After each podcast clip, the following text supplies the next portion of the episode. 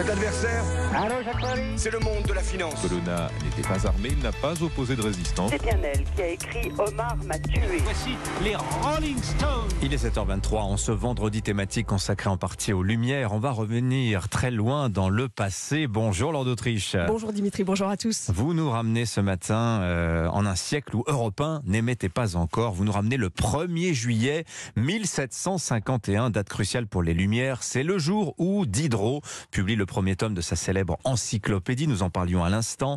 L'ouvrage fait immédiatement scandale, Laure.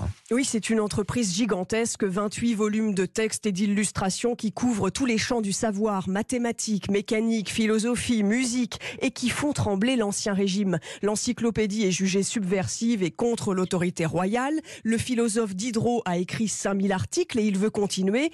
Alors comme s'il s'agissait des archives européennes, nous avons recréé les dialogues de l'époque et cet échange entre Voltaire et Diderot. Nous sommes le 19 février 1758, le jour où Voltaire conseille à son ami de renoncer. Mais retire-toi, il faut que tu t'exposes moins. Avec l'encyclopédie, tu le sais, tu es visé en plein cœur. Prends le large. Jamais.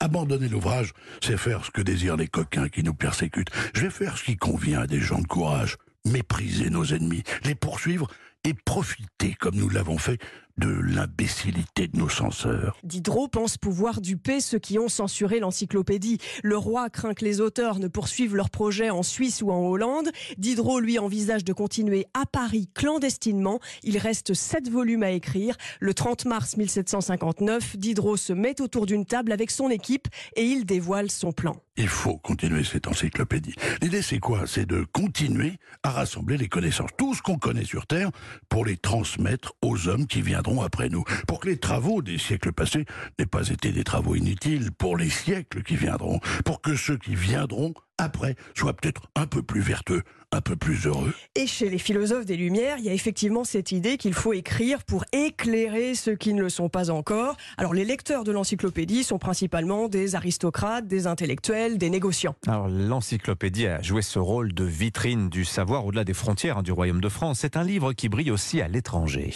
Oui, c'est vrai, il y a une question qui résonne aujourd'hui et qui se posait déjà au XVIIIe siècle. Les philosophes des Lumières se demandent s'il faut vraiment élargir la connaissance au plus grand nombre. Certaines personnes, le philosophe Jean-Jacques Rousseau, préfèrent se divertir et faire confiance à des fausses nouvelles invérifiables. Et si les gens préféraient se divertir plutôt que de se cultiver? Moi, je vois tous les jours ces gens qui ne sont pas curieux, qui ne se donnent pas la peine. Moi-même, j'ai été tenté par ça et ça n'a pas été simple de m'en sortir. Alors plusieurs experts s'accordent en tout cas à dire que les idées de liberté et de tolérance prônées dans l'encyclopédie ont infusé dans les esprits et permis que se produise la Révolution française de 1789. Ouais, oui, entre Netflix et l'encyclopédie de Diderot, pas facile de choisir. Tout ça est encore tellement contemporain. Merci beaucoup Lord d'Autriche et merci à Marc Messier dans le rôle de Diderot, Mathieu Bock dans celui de Voltaire et Christophe Bordet pour son interprétation de Jean-Jacques Rousseau. Tiens, on va méditer cette phrase. Et si les gens préféraient se divertir plutôt que se cultiver.